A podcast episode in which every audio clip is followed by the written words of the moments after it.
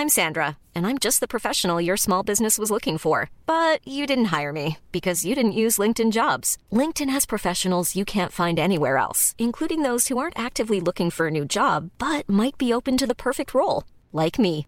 In a given month, over 70% of LinkedIn users don't visit other leading job sites. So if you're not looking on LinkedIn, you'll miss out on great candidates like Sandra. Start hiring professionals like a professional. Post your free job on linkedin.com/people today.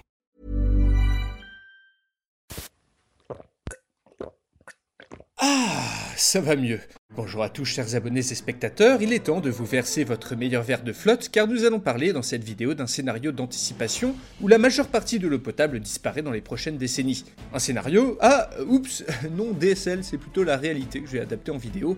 Bah oui, l'eau ça coule du robinet, il y en a partout en bouteille, enfin en tout cas si vous vivez en France ou dans d'autres pays développés, mais on a trop tendance à prendre ça pour acquis. Et dites-vous bien qu'il y a plusieurs générations, on allait chercher notre eau au puits, et dans le futur, une bonne partie d'entre nous qui sommes ravis de coller notre grande bouche à un tuyau lors d'une soif soudaine et dévorante à 4h30 du mat, risque bien d'y retourner, à ce foutu puits. Pourquoi? Bah comme le grand prophète JCVD l'avait prédit, l'eau il y en aura bientôt plus. Enfin si, si, il y en aura encore, mais beaucoup moins qu'avant. Le fait est que l'eau douce utilisable et disponible ne représente que 0,5% de toute l'eau disponible sur Terre et se raréfie sous les effets conjugués du réchauffement climatique et d'une consommation humaine en constante augmentation.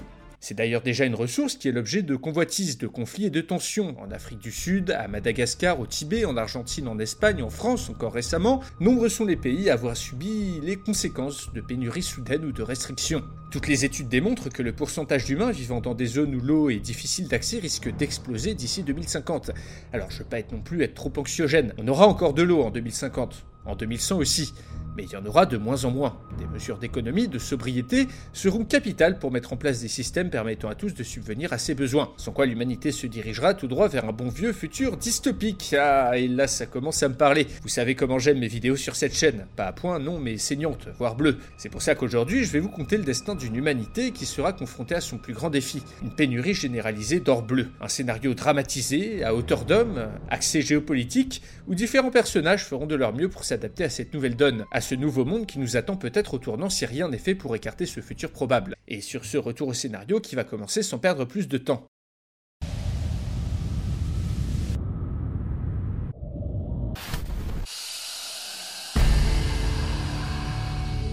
La guerre s'était déclarée d'un coup, comme une vague qu'on avait longtemps anticipée mais qui avait tellement tardé qu'on ne l'attendait plus vraiment. En 2035, les mollahs de la République islamique d'Iran, un régime autoritaire à bout de souffle, avaient provoqué la pire crise géopolitique de l'histoire du Moyen-Orient, dans une tentative désespérée de détourner l'attention d'une population en pleine révolte vers d'autres problèmes.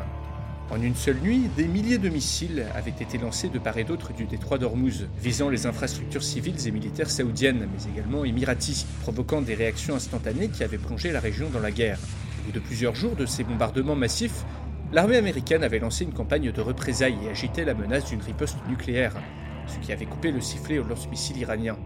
Mais le mal était fait, et de ses yeux d'enfant, la petite Samara avait vu sa ville natale de Dubaï dévastée par ce conflit. Les bombes n'avaient finalement causé que peu de dommages aux immenses et luxueux immeubles de la capitale des Émirats, mais ce n'étaient pas ces arrogants symboles de richesse qui avaient été visés par l'armée iranienne. Les cibles prioritaires étaient la cinquantaine d'usines de dessalement qui assuraient 90% de l'approvisionnement en eau du pays. Ces infrastructures critiques avaient été dévastées de manière irrémédiable, noyées sous des tonnes d'explosifs. Ainsi, les Émirats, ce petit coin de la péninsule arabique, si riche en pétrole, avaient été privés cette année-là de la ressource la plus prisée au monde, l'eau.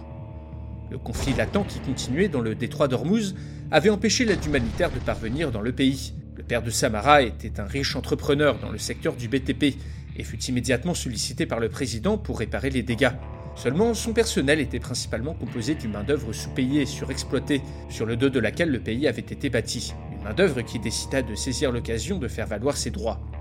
Des grèves gigantesques éclatèrent et un mouvement social d'ampleur prit forme. Les immigrants ouvriers refusèrent de retourner au travail sans avoir la garantie d'obtenir de nouveaux droits, un statut de citoyen ou de résident permanent des Émirats et des compensations financières extrêmement élevées, des conditions que l'aristocratie des Émirats n'accepterait jamais. Le gouvernement ne pouvait pas céder. Il ne pouvait pas non plus forcer les immigrés à reprendre le travail, ceci comptant pour plus de 80% de la population. Pris entre deux feux, indécis comme un lapin éclairé par le phare d'une voiture, le président ne fit rien, et les usines à dessalement ne furent jamais reconstruites fut le début de la fin. De la fenêtre de son grand appartement, la petite Samara assista à la lente décomposition de sa ville, privée d'eau, perdue en plein désert. Ce fut tout d'abord le robinet qui fut coupé, accompagnant les premières pénuries de nourriture. Au bout de deux jours, les salles de bain plaquées hors des vastes appartements de la ville ne servirent plus à rien. L'eau des piscines s'évapora, la moindre goutte était absorbée par le béton et le bitume de cette immense cité, qui se mit à lentement crever sous la chaleur du désert. Les plantes ne mirent que quelques jours à se dessécher. Les pistes de skis artificielles de la ville avaient été fermées. Sans eau, les organismes s'affaiblissaient, nul n'osait pointer le nez dehors, et la pénurie devint critique si rapidement qu'un cercle vicieux se mit en place sans que quiconque ne puisse l'arrêter. Les plus riches accaparaient toute l'aide internationale, ne laissant aux immigrés qu'un ou deux litres par jour et par personne. Ce rationnement empêchait tout être humain normalement constitué de travailler plus de quelques heures sous un sommeil de plomb. Et même si on finit par arrêter la grève devant l'effondrement imminent, de trop nombreuses personnes étaient parties ou avaient été laissées sur le carreau. Par manque de personnel, ce furent bientôt les centrales électriques qui furent mises à l'arrêt, Devant cette situation désastreuse et devant les morts qui s'empilaient, des navires venus d'Inde, du Sri Lanka, du Pakistan avaient engagé une course contre la montre pour rapatrier leurs ressortissants coincés dans le pays. La solidarité nécessaire à la survie n'arriva jamais dans cette ville capitaliste, hiérarchisée, segmentée à l'extrême. Après quelques semaines, les plus riches s'étaient enfuis, alors que les derniers stocks de bouteilles d'eau furent assaillis par des hordes de travailleurs migrants, trop pauvres pour partir. Le désert, repoussé à grands frais avant la guerre, reprit sa marche inexorable vers la mer. La réalité se rappela à tous. On constata à nouveau que sans les usines de dessalement, ce petit coin de désert ne pouvait pas abriter plus de quelques milliers de personnes. Ce fut le début de l'exode. Et Samara, de ses yeux de petite fille, put apercevoir par le hublot du jet privé de son père sa ville lentement s'enfoncer dans les sables.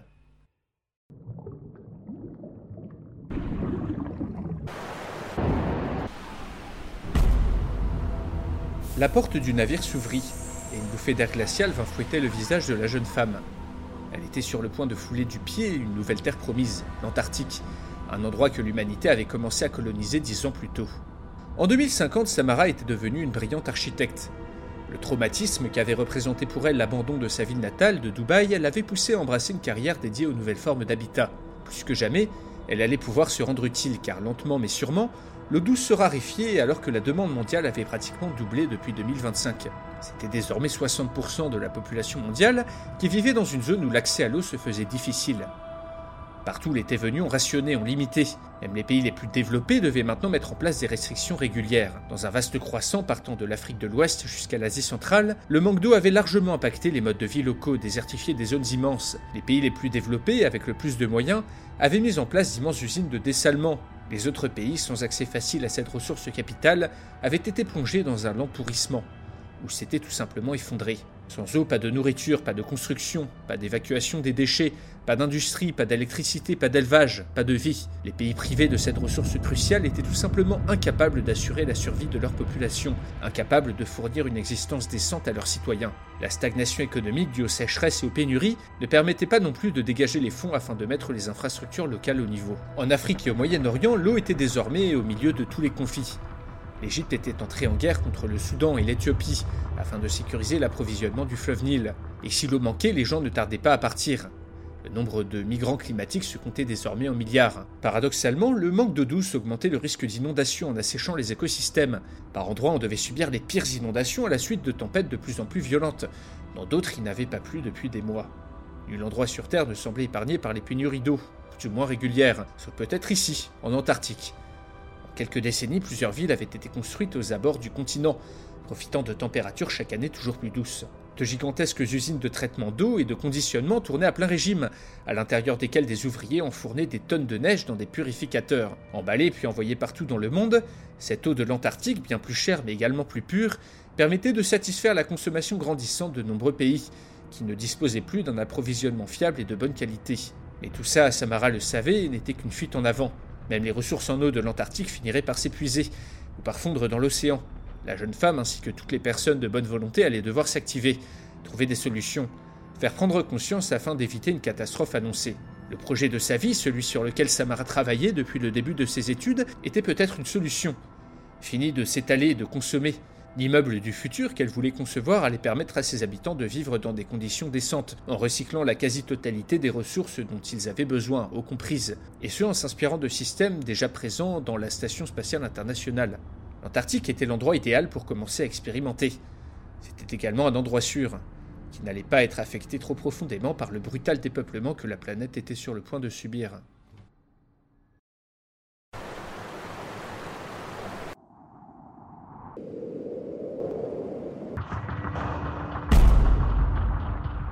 De l'Himalaya, 2065, deux ans après que l'Indus soit asséché. Le sergent Amar se prépare à donner l'assaut avec ses hommes. En face, une centaine de soldats indiens attendent patiemment dans une tranchée. Dans l'air sec de la montagne, Amar peut entendre le bourdonnement des centaines de drones suicides qui arrivent depuis l'arrière pour préparer leur assaut. Cela faisait un an que le gouvernement pakistanais, en désespoir de cause, avait lancé une offensive massive dans le Cachemire, afin de prendre le contrôle des deux immenses barrages que l'Inde avait installés en amont de l'Indus. Des barrages qui avaient fortement réduit le débit de ce fleuve vital à la population pakistanaise. Un fleuve dont dépendaient des centaines de millions de personnes désormais asséchées la moitié de l'année. Dans son lit désormais vide ne subsistait qu'une boue noirâtre pleine d'insectes, foulée du pied par des hordes de miséreux assoiffés en recherche des dernières flaques d'eau puantes qui pourraient leur permettre de survivre un jour de plus, prêts à boire n'importe quoi afin d'étancher leur soif dévorante. Dans le sud du pays, la montée du niveau des mers avait salinisé de nombreuses nappes phréatiques, rendant leur eau impropre à la consommation, tandis que les moussons, devenus à la fois plus rares et plus violentes, ne permettaient plus au sol de se régénérer comme avant. La nourriture s'était mise à manquer à cause des restrictions drastiques auxquelles étaient soumis les agriculteurs. On crevait de soif dans tout le pays. Le Pakistan, une nation nucléaire, était tout simplement à deux doigts de s'écrouler. Le gouvernement indien utilisait les sources de l'Indus afin d'alimenter en eau et en électricité ses villes. Ces énormes rizières via d'énormes fils ininterrompus de camions et d'immenses pipelines qui serpentaient dans les montagnes. Une ligne de vie dont dépendait également la survie de centaines de millions de personnes. L'Inde comme le Pakistan manquaient d'eau. Les premiers combats avaient été suivis d'une guerre qui ne disait pas son nom. L'Himalaya était d'un des rares endroits où cette ressource était encore présente en abondance. Il n'était qu'une question de temps avant que les deux géants ne se la disputent. Officiellement, les deux pays connaissaient des troubles à la frontière. Officieusement, des dizaines de milliers d'hommes s'affrontaient au milieu des montagnes, gagnant et perdant du terrain mètre par mètre, mourant par centaines pour conquérir ou défendre la source de leur bleu. Par peur d'irrémédiablement contaminer l'objet de toutes les convoitises, L'arme nucléaire avait été mise de côté dans un accord tacite. À quoi bon se battre pour récupérer une source polluée et radioactive? Cette guerre se faisait dans les règles de l'art, avec des milliers de morts, des avalanches déclenchées par des tirs d'artillerie et des vagues de milliers de drones suicides. De l'Afrique à l'Asie en passant par le sud de l'Europe, au niveau national comme au niveau local, on tentait de s'accaparer les dernières sources, les derniers puits, les dernières gouttes. L'humanité était en train de vivre le pic de cette crise, succombant à l'avidité, au bellicisme et à la peur. Hurlant à plein poumon, Amar donne l'ordre de l'assaut alors qu'une flotte de drones part s'exploser sur les positions ennemies. Puis, Amar entend un bourdonnement juste au-dessus de sa tête, et le monde devint noir.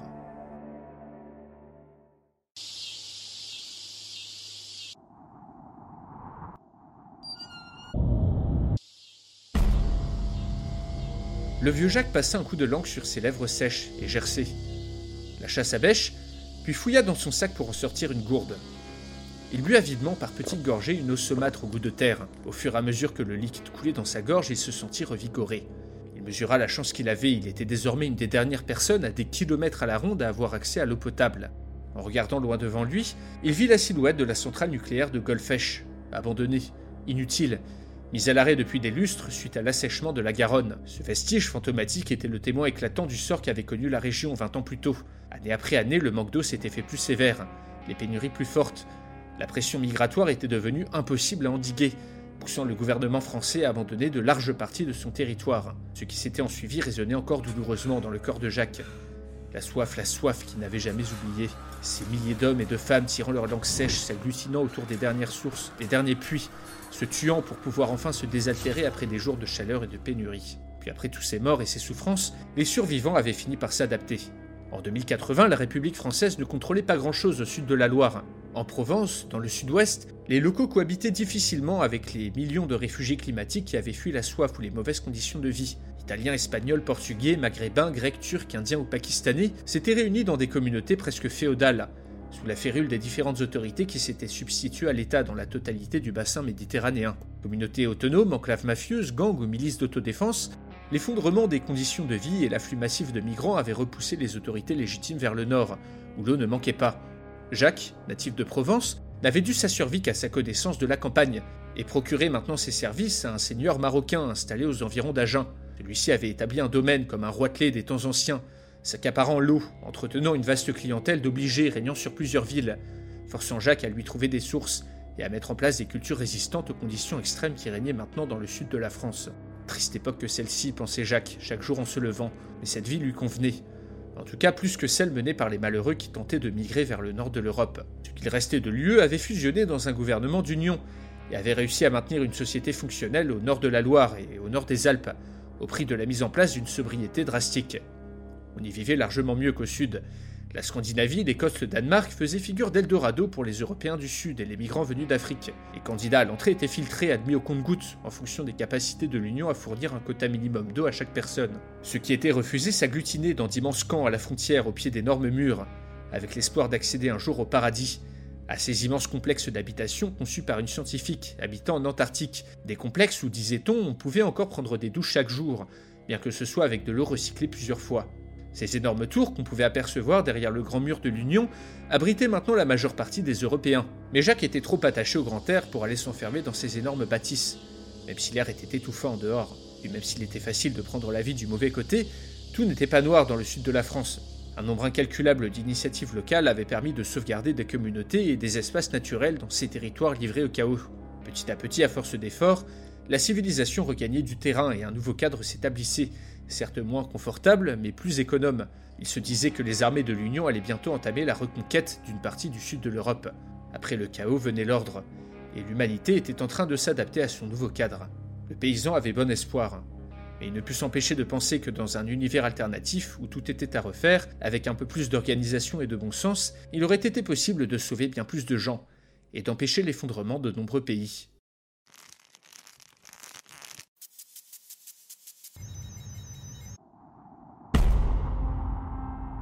Amar ouvrit péniblement les yeux, sa jambe amputée le faisait souffrir. Mais il était en vie, en sécurité. Il s'était passé 35 ans depuis l'effondrement de son pays natal. Les pénuries d'eau et de nourriture avaient mené la majeure partie du Pakistan à l'effondrement. Des centaines de millions de ses compatriotes avaient fui. Le reste vivait dans la misère, dans une sécheresse permanente qui avait transformé une bonne partie du sous-continent en désert. Amar et sa famille, par miracle, avaient pu trouver un abri au Canada, qui avait accueilli quelques centaines de milliers de migrants climatiques. Lui qui avait connu la soif, les privations, avait presque pleuré devant l'abondance qui régnait dans ce pays, un pays de neige, de rivières et de glaciers, qui ne connaissait pas le manque, même en cette année 2100. Un pays dont la population s'était pourtant adaptée à la nouvelle donne, en adoptant un mode de vie bien différent de ce qui prévalait 50 ans plus tôt. Les nouvelles terres cultivables, révélées par le réchauffement climatique, avaient été mises à profit pour cultiver des plantes d'OGM à très basse consommation d'eau, artichauts, choux, betteraves, topinambours arrosés à la goutte près, les habitudes alimentaires des Canadiens avaient dû s'adapter à ces nouveaux choix. La grande résistance de ces légumes leur permettait de mieux supporter les sécheresses récurrentes qui touchaient maintenant toutes les parties du globe. Un effort financier colossal avait été consenti pour moderniser le réseau d'acheminement des robinets. Dans chaque foyer, on s'efforçait de ne pas dépasser un quota de douce sous peine de lourdes amendes, et une bonne partie de l'eau utilisée de la douche des toilettes était recyclée puis réinjectée dans le réseau. Suite à l'effondrement de nombreux pays et donc du commerce mondial, les maîtres mots étaient plus que jamais autosuffisance et sobriété. Favorisé par sa géographie, le Canada était devenu une terre d'accueil pour de très nombreuses personnes venues du Sud. En effet, les populations humaines se déplaçaient petit à petit plus au nord vers des climats plus favorables, ou alors à l'extrême sud en Antarctique, qui était désormais le foyer d'une population de plusieurs dizaines de millions d'individus. Le Canada n'était pas le seul pays à avoir tiré son épingle du jeu. Les nations ayant eu la vision et les moyens d'anticiper ces pénuries étaient comme autant de perles au milieu d'un océan de boue. La Scandinavie et la Sibérie étaient devenus les greniers à nourriture du monde. Le Congo et ses grands fleuves abritaient désormais la plus grande partie de la population subsaharienne. Après une guerre civile très violente, le nouveau dirigeant congolais avait commencé à répartir sa population sur le territoire en fonction des ressources en eau disponibles sur place. Si les capacités d'approvisionnement local étaient tendues, les nouveaux arrivants étaient redirigés ailleurs. Un modèle qui fut très vite imité par de nombreux autres pays, afin de limiter des concentrations humaines potentiellement trop gourmandes de ressources. On ne s'installait plus dans des endroits absurdes en plein milieu des déserts. Le premier critère était la disponibilité de l'eau, car cela conditionnait également la disponibilité en nourriture et en électricité. La population de chaque endroit reflétait désormais bien mieux les capacités du milieu. Les années de conflits et de pénuries avaient conduit la population mondiale à connaître une brutale décroissance, mais celle-ci s'était enfin stabilisée. L'ONU, une institution totalement inadaptée aux nouveaux enjeux du monde, avait été dissoute, puis remplacée par le pacte de Stockholm, une organisation mondiale disposant de moyens conséquents, armée, entièrement dédiée à la survie de l'humanité dans son nouvel environnement. Un New Deal avait été mis en place et signé par la plupart des pays restants. Des mesures fortes avaient été appliquées. L'artificialisation des sols avait été limitée aux infrastructures critiques. La finance mondiale avait été mise au pas, subordonnée aux intérêts publics. La spéculation interdite. L'eau était désormais considérée comme un bien public, géré collectivement, et la privatisation des sources avait été abolie. Les biens de consommation limités au strict nécessaire. Les quotas étaient désormais fixés dans chaque foyer. Somme toute, les humains survivants avaient réussi à grand prix à établir une société soutenable. La crise continue que connaissait la planète avait créé des hommes et des femmes fortes, à même de prendre à bras le corps les problèmes, de poser des solutions pragmatiques et bénéficiaires au plus grand nombre. Mais il restait des moutons noirs. Les États-Unis et la Chine avaient été les seuls pays à refuser d'intégrer le pacte de Stockholm. L'ex-superpuissance américaine refusait toujours d'adapter son modèle. La plupart des États qui composaient le pays, désormais quasi indépendants, étaient au centre d'une compétition constante pour les ressources, dépensées toujours sans compter. On y voyait encore des comportements archaïques, de gigantesques pelouses qu'on arrosait à grands frais en pleine calicule, avec une eau toujours plus polluée. Les grands champs de maïs du Midwest, les immenses élevages gourmands en eau étaient subventionnés à grands frais par un secteur financier en pleine banqueroute, malgré les phénomènes météorologiques intenses qui dévastaient régulièrement les cultures. Mais cette fuite en avant ne durerait pas. Les Américains, comme les autres, allaient finir par apprendre de leurs erreurs. Amar enclencha sa prothèse, se leva et se retroussa les manches. Une dure journée de travail l'attendait. Mais la survie de l'humanité était un chantier qui valait tous les sacrifices.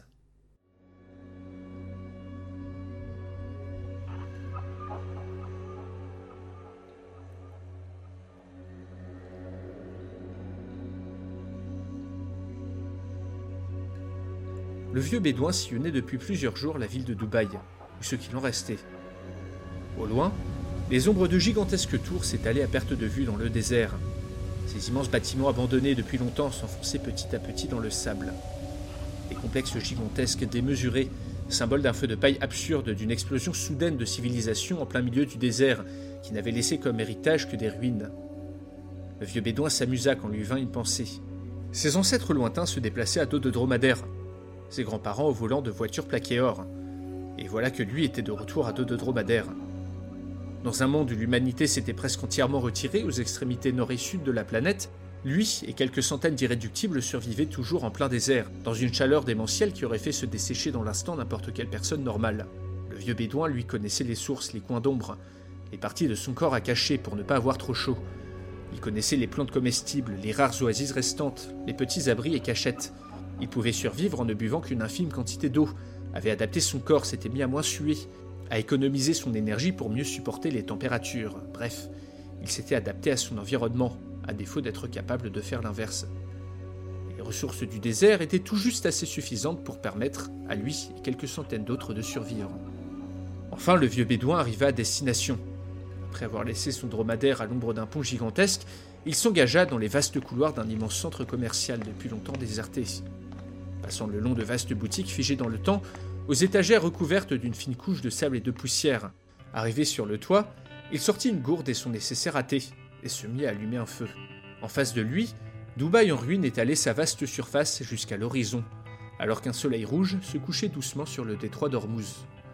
Bientôt le thé fumant fut versé dans un petit verre. Tout en contemplant cet immense et majestueux panorama d'une civilisation déchue, le vieux bédouin eut la certitude que jamais la vie ne pourrait être plus belle. I'm Sandra, and I'm just the professional your small business was looking for. But you didn't hire me because you didn't use LinkedIn jobs. LinkedIn has professionals you can't find anywhere else, including those who aren't actively looking for a new job but might be open to the perfect role, like me.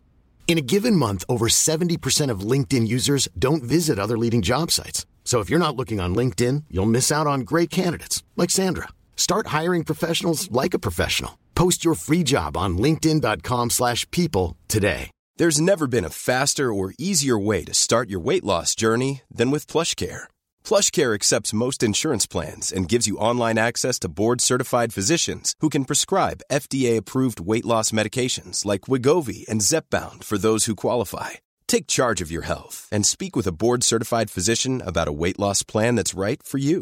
Get started today at plushcare.com slash weight loss. That's plushcare.com slash weight loss. plushcare.com slash weight loss.